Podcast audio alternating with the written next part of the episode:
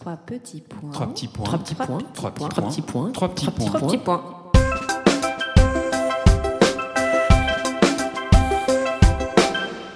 Trois petits points est un podcast dédié à la littérature, aux passionnés de lecture, ceux qui détestent finir un livre, qui rechignent à le fermer et surtout, surtout qui pleurent à l'idée de quitter les personnages avec qui ils viennent de passer du temps et se sont attachés.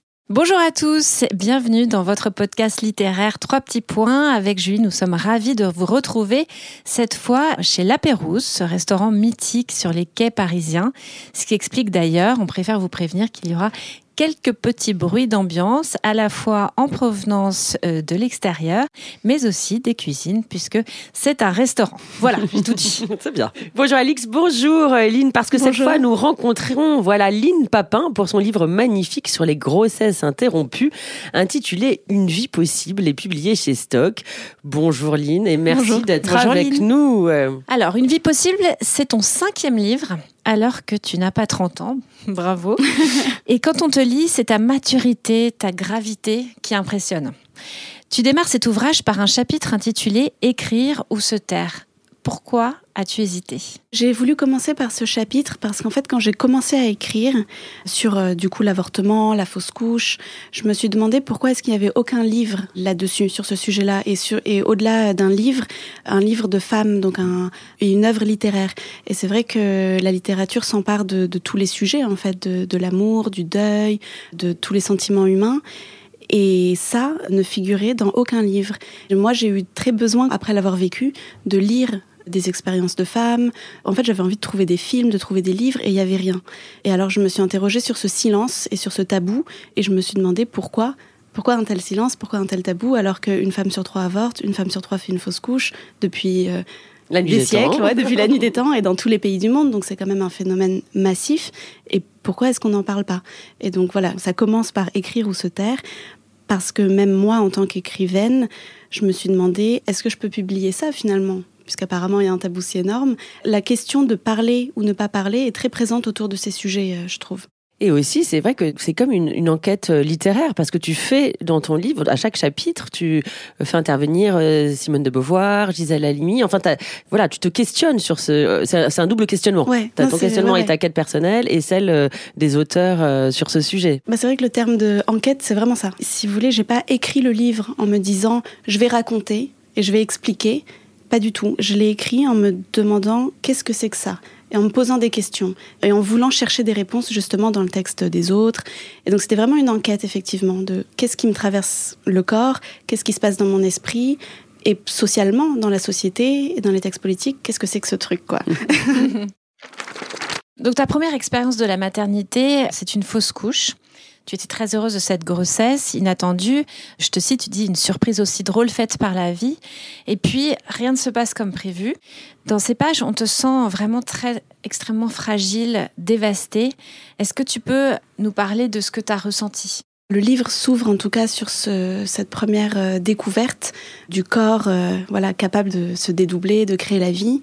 Et donc euh, ça commence en 2020, donc c'est le premier confinement. Et euh, la narratrice fait un test de grossesse, donc elle voit qu'elle est enceinte. Et donc là, c'est vrai que c'est une joie, une découverte, une curiosité. Et en fait, très vite, à la, première échographie, on lui apprend qu'elle attend des jumeaux. Donc première surprise, de se dire non seulement mon corps se dédouble, mais en fait c'est même euh, triple quoi. C'est euh, ça n'en finit pas. Et donc là, il y, a- beaucoup de joie et de découverte. Et en, et en même temps, on lui dit que ces jumeaux ne sont pas. Euh, Enfin, c'est pas sûr pas que ça marche. Voilà, Voilà. il faut attendre quelques enfin, semaines pour être sûr que les poches C'est euh, ça, grandissent. parce que c'est pas sûr. C'est là où déjà elle se dit tiens, c'est pas sûr en fait. Mais moi, on m'avait jamais dit que c'était aussi fréquent les fausses couches en fait. On ne sait pas. C'est vrai qu'on nous le dit jamais. Et donc toute cette naïveté commence à s'effriter à ce moment-là. Voilà, ensuite la fausse couche a lieu, les interruptions. Donc là, ce que j'ai voulu représenter, c'était le corps de la femme, découverte du corps féminin et la manière dont ce corps aussi est pris en charge par euh, la médecine et par euh, le discours des autres, des infirmiers, de la pharmacienne, du médecin, et comment dès qu'on est enceinte, en fait, tout de suite, on a la parole des autres, comme si les autres savaient mieux que nous finalement ce qu'on était en train de vivre dans notre corps. Et une grande chaleur dans la grossesse et une grande froideur euh, Voilà. dans l'hospitalisation, Dans dans le traitement médical. Très vite, tu as, affaire à ce médecin qui en plus se trompe, Oui. te donne pas Enfin, euh, la trompe, bonne oui. solution. se trompe ou, le- ou fait exprès de se tromper. Ah, tu crois Pour, que euh, c'était... ouais. Bah oui, c'est vrai qu'il y a des gestes opératoires qui sont facturés, qui sont pas nécessaires. Parce que alors, euh, on peut dire donc pour euh, que ce soit plus clair, en fait, euh, tu apprends que tu vas faire une fausse couche. En tout cas, la, la, poche n'a pas grossi de ça. tes jumeaux. Donc il faut prendre des médicaments pour les enlever. Sauf que le médecin prescrit une opération. Et donc là se passe un espèce de plein de paroles médicales qui disent non, mais vous devez opérer, ah non, ce n'est pas nécessaire d'opérer. J'ai voulu représenter la violence en fait de ce discours médical à un moment où la femme est voilà complètement dépossédée de son corps. Enfin, je trouve que ce moment de la fausse couche, et en fait, beaucoup de femmes le racontent, est très violent parce qu'on arrive en tant que femme enceinte très glorifiée par la société, par la famille, par tout le monde qui nous couvre d'éloges. Et en dix minutes, on passe du corps de la femme enceinte au corps de la femme euh, malade à qui on prescrit voilà anesthésie, opération, médicaments. Et ça, j'ai vraiment voulu l'écrire dans mon livre parce que je trouvais que c'était en tant qu'expérience. Euh, non, mais tu as tout à fait raison. Et puis souvent, en plus, on ne peut pas parler de cette grossesse avant trois mois. Donc en fait, tu vis toutes ces émotions seule, puisque tu n'as pas pu les partager, t'as pas pu. Euh, c'est extrêmement douloureux en fait. Oui, et puis surtout, c'est très. Voilà, je trouve qu'en tant que jeune fille aussi, quand on connaît pas tout ça, que personne ne nous le raconte, qu'on peut pas raconter la grossesse euh, avant les trois mois, ensuite personne nous parle de fausse couche, finalement, on est totalement naïve et ignorante de, et pas du tout préparée à réagir. Alors que si on nous apprenait ça, et c'est un peu plus tard dans le texte, je dis que le frère se pose la question de pourquoi est-ce qu'on nous apprend pas ça Ton en père cours. même. Oui, pourquoi on nous apprend pas ça en cours de SVT Pourquoi est-ce que parce qu'en fait les choses seraient beaucoup plus facilement apprivoisées, et on serait moins euh, voilà, décontenancé quand ça arrive, quoi. Pardon, il y a tout un mouvement aujourd'hui de féministes qui demandent à ce qu'on change le mot de fausse couche. Tu, l'as vu tu, as... Bah, tu as signé la pétition. Oui, c'est ça. j'ai signé cette tribune et j'en parle d'ailleurs dans le livre. C'est un hasard que le livre sorte et qu'il y ait cette tribune, mais c'est vrai que le terme de fausse couche participe à cette euh, invisibilisation parce que pourquoi fausses? Parce qu'elles sont vraies en fait. C'est juste qu'elles sont interrompues, mais elles ne sont pas fausses puisque la femme vit quand même dans son corps un changement hormonal, il se passe des choses, puis après il faut quand même l'éjecter. Enfin, je veux dire, il se passe quand même quelque chose de très très réel. Et en fait, le fait de dire ah oh, bah c'était rien, bah on en fera un autre, non mais t'as rien vécu, c'est une fausse couche. Bah non, c'était pas faux, c'était vrai. C'est juste que ça s'est arrêté. Et je trouve que, notamment en tant qu'écrivaine, les mots représentent une certaine réalité. Et quand les mots ne représentent pas la réalité de ce qu'on a vécu, bah, on est face à. Mais d'ailleurs, c'est fou parce que une fausse couche, euh, comme tu dis, euh, on te dit tu vas en avoir un autre, etc. Mais je sais pas si tu sais, mais quand tu as fait une fausse couche, après toute ta vie, dès que tu tombes enceinte, on te, tu dois noter le fait que si tu as fait une fausse couche, ça reste sur ton dossier médical. Ah bah, c'est vrai que sur le ah. moment, c'est traité. Euh, mm. Moi, c'est ce que j'ai aimé dans ton livre, c'est que tu prends la parole sur quelque chose effectivement qui concerne quand même 20% des bah grossesses et euh, dont on parle euh, jamais, jamais et qu'on découvre au moment où on en fait ça une. Nous arrive. Alors que ça arrive à tout le monde. Ça arrive à tout le monde. et, pour autant, euh, tu écris J'aimais encore plus la vie après cette fausse couche. Comment est-ce que c'est possible? Bah, en fait, c'est possible parce qu'en fait, ce que ça m'a rappelé, c'était le miracle de notre venue au monde. Parce que j'avais toujours envisagé les choses comme voilà, on, Enfin, comme, comme si c'était naturel. Voilà, comme on est. Euh, et en fait, le fait de faire une fausse couche, de me dire ces jumeaux, je les voulais et ils ne sont pas arrivés parce que la nature a fait que ça n'a pas marché, je me suis dit, bah tiens, c'est pas. Euh, c'est pas American Express quoi, c'est pas je les veux, je les ai. En fait, le fait de naître, c'est tellement euh, aléatoire, tellement miraculeux en fait de se dire tiens, moi, je suis née alors que j'aurais un milliard de possibilités de ne pas être là en fait. C'est quand même fou que je sois là quoi. C'était plus cette prise de conscience de me dire euh, nous sommes vivants nous sommes nés et en fait que ça, ça relève du miracle finalement puisqu'il y en a tellement qui naissent pas et c'est après cette première grossesse que tu découvres la portée du mot féminisme. Tu veux dire que c'est ça qui t'a rendu féministe? Oui, oui, oui, complètement. C'est vrai que avant, je me sentais pas particulièrement euh, femme, en fait. Voilà, j'avais fait des études euh, dans des, classes mixtes. J'avais toujours, euh, d'ailleurs, envisagé un avenir un peu comme celui de mon père et de mon frère, donc de faire des grandes études. Je m'étais jamais sentie discriminée en tant que femme.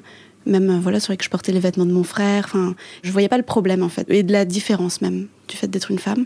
Et c'est vrai qu'au moment où je suis tombée enceinte, je me suis dit, tiens, là, je suis en train de vivre quelque chose qu'un homme ne pourrait, en tout cas enfin jusqu'à nouvel ordre, pas vivre.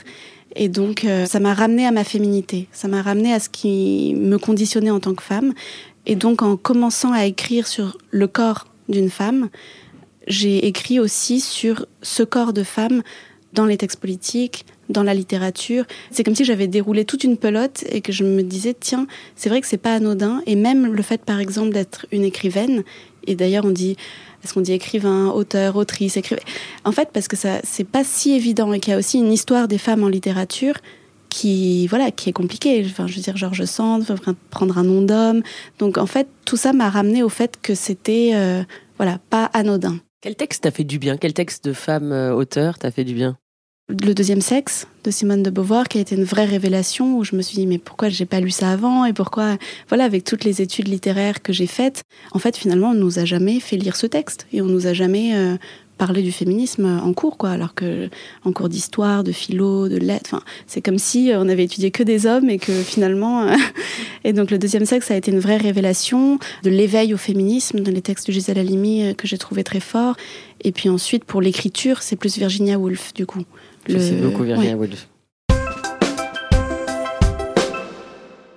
Et alors, donc, cette deuxième expérience douloureuse de la maternité, qui est cette euh, IVG, tu expliques le cheminement qui t'a amené à, prendre cette décision qui est lourde. Et, euh, est-ce que tu peux nous en parler, nous en dire quelques mots, s'il te plaît? De la décision? De cette décision que, qui a mûri en toi. Parce qu'on se demande la question, parce que forcément, on se dit, bah, quand même, donc on voit la douleur, enfin, la, tristesse, euh, voilà, la joie d'avoir un bébé, une première fois. de ne pas l'avoir, et puis ensuite tu retombes enceinte, et finalement tu décides, après euh, plusieurs questionnements évidemment, euh, d'avorter. Et c'est vrai que c'est ça l'objet aussi de ton livre. Bien sûr, mais c'est vrai que tout, beaucoup de personnes me posent la question et me disent, mais pourquoi, alors qu'on a fait une fausse couche, pourquoi est-ce qu'on avorterait après? Mais pourquoi pas en fait Et c'est vrai que je trouve qu'en fait sur l'avortement, c'est comme si on devait toujours se justifier et sortir une tonne de, de paperasse et de juste dire ah bah non bah parce que vous comprenez.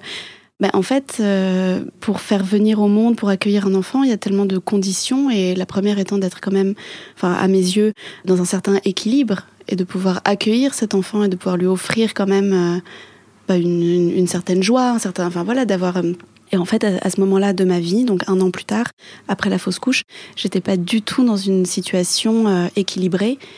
Je pense que la venue au monde, la naissance, pour moi, ce sont des thèmes qui me sont très chers. Enfin, j'ai une haute estime de voilà de la vie et de la manière euh, dont on prend sa place euh, sur Terre et c'était juste impossible. Et c'est ça que j'ai voulu écrire aussi, c'était le fait de ne pas pouvoir, de vouloir et de ne pas pouvoir, soit biologiquement la fausse couche, soit plus personnellement. Parce que c'est pas le moment. Voilà, qu'on est quand même face, même dans l'avortement, à vraiment une impossibilité, une incapacité.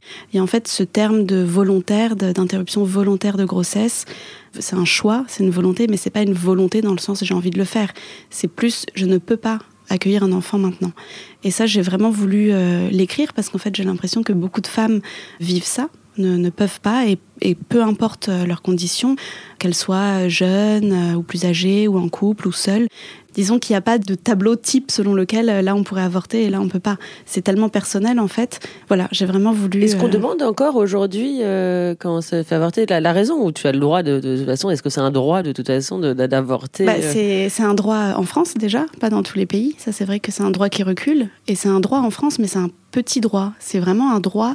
Déjà, c'est un droit face auquel le médecin a le droit de dire non, parce que les médecins ont des droits de, une clause de conscience. Toi, tu peux dire c'est mon droit d'avorter, et lui peut te dire c'est mon droit de refuser que tu avortes. Donc déjà, c'est un petit droit, quoi. Et ensuite, c'est un droit, je trouve, dont il ne faut pas parler. Donc moi, les réactions quand même que j'ai l'impression d'avoir autour de moi, c'est bon, bah tu l'as fait, euh, voilà, on vous a accordé ça à vous les femmes, mais n'en parlez pas non plus, quoi. Mais alors du coup, c'est pas un vrai droit, c'est pas un droit humain, quoi. C'est un, un, petit droit. Euh, tu fais ça dans ton coin et. T'as ressenti ça? Oui, bah très fort. Et puis euh, encore plus en fait euh, en sortant le livre, tout simplement. Ah bon? Ouais, c'est vrai que moi, en plus, voilà, c'est vrai que je suis née en 1995. On a toujours eu la pilule, l'avortement, enfin le temps où, l'avortement était interdit nous semblait archaïque. Et en fait, finalement, aujourd'hui, en sortant ce, ce livre sur ce sujet, j'ai l'impression comment dire qu'il y a des crispations. Oui, ouais, c'est clivant et, voilà et je fais pas mal de rencontres. Alors j'ai en fait beaucoup de femmes qui me livrent leurs témoignages et je sens que ça touche à quelque chose de très émouvant et de très personnel. Et en même temps, quand je fais des rencontres et qu'il y a un public euh, assez large, quand on dit le mot avortement, il y a un silence, comme si c'était un mot qui faisait peur. Ça fait peur ce mot. Et donc, c'est juste la preuve qu'on n'en parle pas assez, quoi. Et puis en plus, euh, donc tu parles effectivement beaucoup de ce droit qui est attaqué dans de nombreux pays, mais euh, même dans nos sociétés dans, démocratiques, etc., ça colle pas forcément avec l'image de la femme euh, qui reste une image de femme parfaite. oui, bien sûr. Qui, doit enfanter aussi. qui doit enfanter. Voilà. Oui, bah c'est ce que, enfin, en tout cas, c'est ce que j'écris dans le livre, c'est que j'ai l'impression, comment dire, la liberté de la femme et la figure de la femme changent selon euh, les régimes politiques. Et donc, dès qu'il y a une crise politique, ça recule. Et c'est ce qu'on on voit que voilà, sous Vichy, euh, enfin, on guillotinait une avorteuse sur la place publique, donc c'était, il y avait carrément une interdiction de diffuser des informations sur la contraception, parce que euh, voilà, c'était Ouais, le natalisme. nataliste, ouais. Voilà. Et du coup, à chaque fois que ce soit par exemple en Chine, la politique de l'enfant unique, je me rends compte qu'on est quand même très peu libre de notre corps. Et en fait, pour moi, c'était des chiffres dans des livres d'histoire. Et donc voilà. Mais en fait, quand on le vit dans son propre corps et que c'est tellement euh, viscéral et que après on se retrouve face à des lois et à des gens qui nous disent euh, qu'on a le droit de faire ça, ça et ça, on n'a pas le droit. C'est comme une, une aberration en fait. On se dit mais en fait de quoi je me mêle?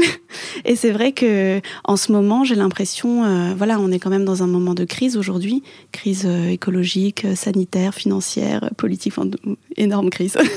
Et j'ai l'impression qu'il y a une espèce de recul là-dessus. Enfin c'est pas qu'une impression puisque ça recule en Pologne, aux États-Unis, à Malte, enfin bref.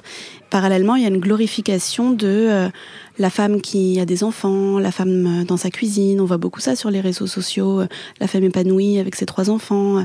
Et donc, la, maternité est, très glorifiée et je pense que c'est politique. Oui, on voulait lire un, passage qui nous, qu'avec Julie, on a semblé, on a trouvé très beau et à la fois très symbolique de ton livre. Si j'ai annulé cette possibilité d'être, c'est afin de mieux embrasser d'autres possibilités. Alors, la négation devient une affirmation.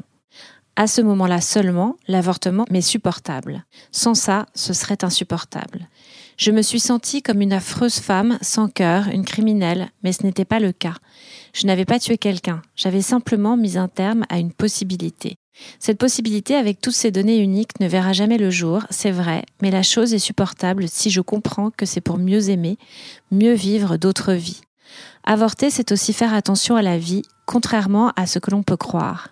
Il peut sembler que cela signifie retirer la vie, mais en réalité c'est le contraire.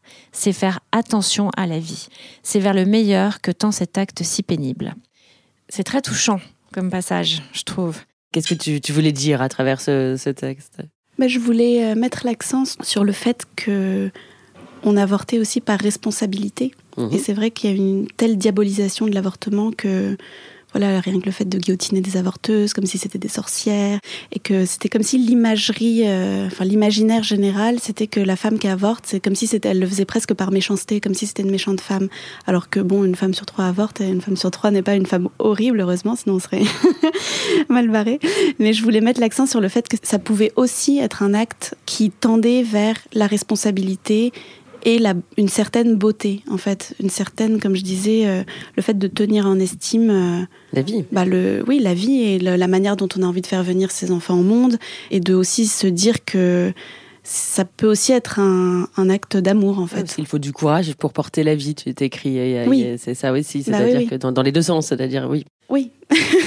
Et alors malgré ces deux grossesses douloureuses, est-ce que tu envisages encore la maternité? Alors c'est drôle parce qu'on me pose souvent la question, mais dans l'absolu, oui, en fait, euh, bah euh, maintenant quoi. Mais c'est vrai que dans l'absolu, euh, oui, j'ai très envie d'avoir des enfants, mais en revanche, je l'envisage d'un point de vue un peu plus réaliste en fait, un peu moins idéal. C'est comme si j'avais j'avais j'avais cru euh, à cette publicité euh, de la grossesse bien heureuse, du fait que bah, je serais forcément heureuse, et maintenant. euh, bah forcément, après avoir vécu tout ça et avoir vu la réalité de ce que c'est bah, le- les médecins, les, les échographies, euh, l'aléatoire de toutes ces cellules, j'ai une approche beaucoup plus réaliste. Mais en revanche, voilà, ça remet pas en question euh, le fait que dans l'absolu, j'aimerais bien avoir des enfants. ouais. Est-ce que tu as aussi écrit ce chapitre euh, Écrire ou se taire parce que tu avais peur de la pipolisation de ton histoire? En fait, non, j'y ai pas pensé. C'était vraiment sur le sujet, sur le tabou. Paradoxalement, je n'ai pas du tout pensé à ma vie privée. C'est Simone de Beauvoir d'ailleurs qui écrivait dans le deuxième sexe, donc il y a quand même euh, plusieurs décennies, qu'un écrivain décrive les joies et les souffrances d'une accouchée, c'est parfait qu'il écrive sur une avortée et on l'accuse de se vautrer dans l'ordure. Et c'est vrai que même aujourd'hui, il y a ce côté-là où je me disais, bah, ça va forcément briser l'image de la, jeune fille euh, parfaite, quoi. Parce que c'est comme si ça fait une tâche. Sauf qu'en fait, quand on est écrivain, bah, finalement, c'est notre métier de, faire des tâches, quoi. Donc, euh, de la même manière que j'avais écrit euh, sur l'anorexie, qui voilà, qui est encore c'est aussi c'est pareil c'est un, corps ouais, c'est ce que un, un rapport au corps et puis un peu tabou aussi. Du coup là je me suis dit bon bah c'est moi j'ai besoin d'écrire sur ça en fait. Alors peut-être que ça va pas plaire à tout le monde c'est sûr.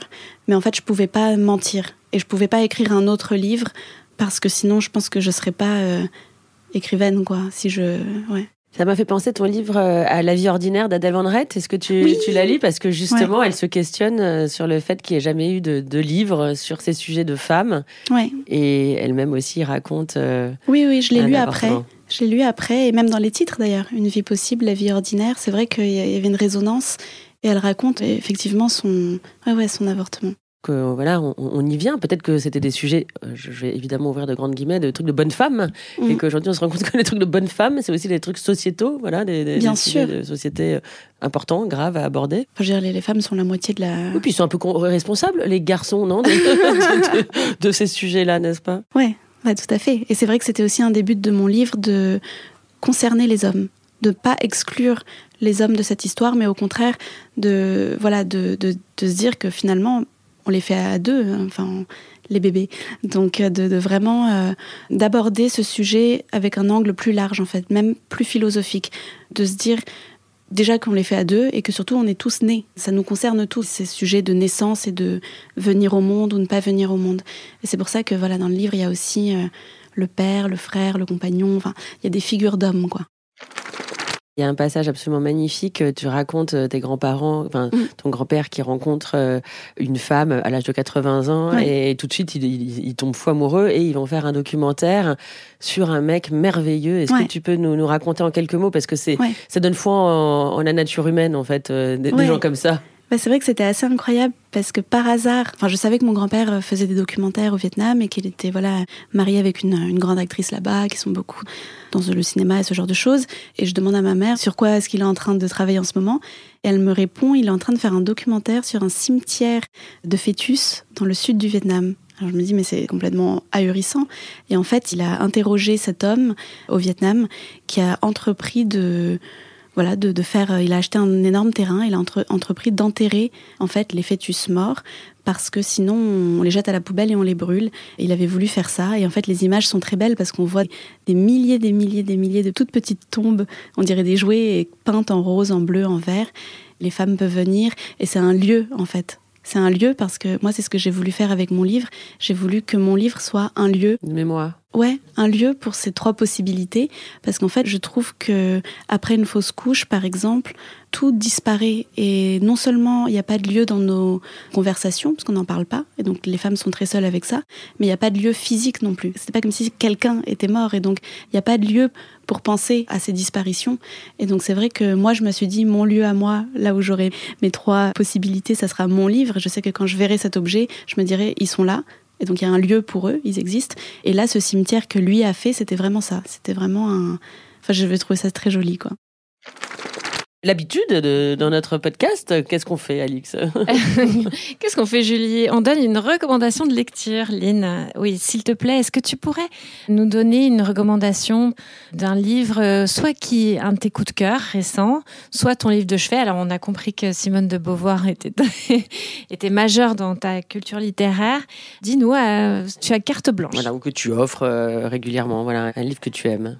J'aimerais parler du livre d'Imre Kertész Kadish euh, à l'enfant qui ne naîtra pas. Alors bon, c'est pas un livre que j'offre parce que c'est quand même un livre qui est très euh, personnel, je pense, c'est quand même très qui touche à des sujets voilà très très. Le Kadish, on peut dire que c'est la prière euh, chez les Juifs pour la, la prière lors d'un enterrement. Voilà, cet auteur déjà, c'est un de mes auteurs préférés. C'est un auteur hongrois qui est prix Nobel de littérature et qui a fait euh, les camps de Auschwitz et qui a écrit notamment Être sans destin.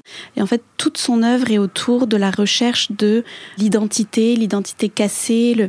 Et c'est tellement... Euh... je trouve ça magnifique. Et donc ce livre, euh, Kadish euh, à l'enfant qui ne naîtra pas, c'est sur son refus d'enfanter après avoir vécu ce qu'il a vécu. Et donc ça soulève plein d'autres questions et c'est vraiment d'une grande poésie.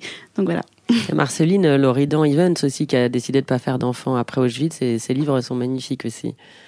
Ça donne assez envie de lire, je dois dire. oui, absolument. Merci beaucoup, Lynn. Merci, merci à vous. Merci, Julie. Et on se retrouve très vite pour un trois petits points sur euh, toutes les plateformes d'écoute. À très vite. Au revoir. Au revoir.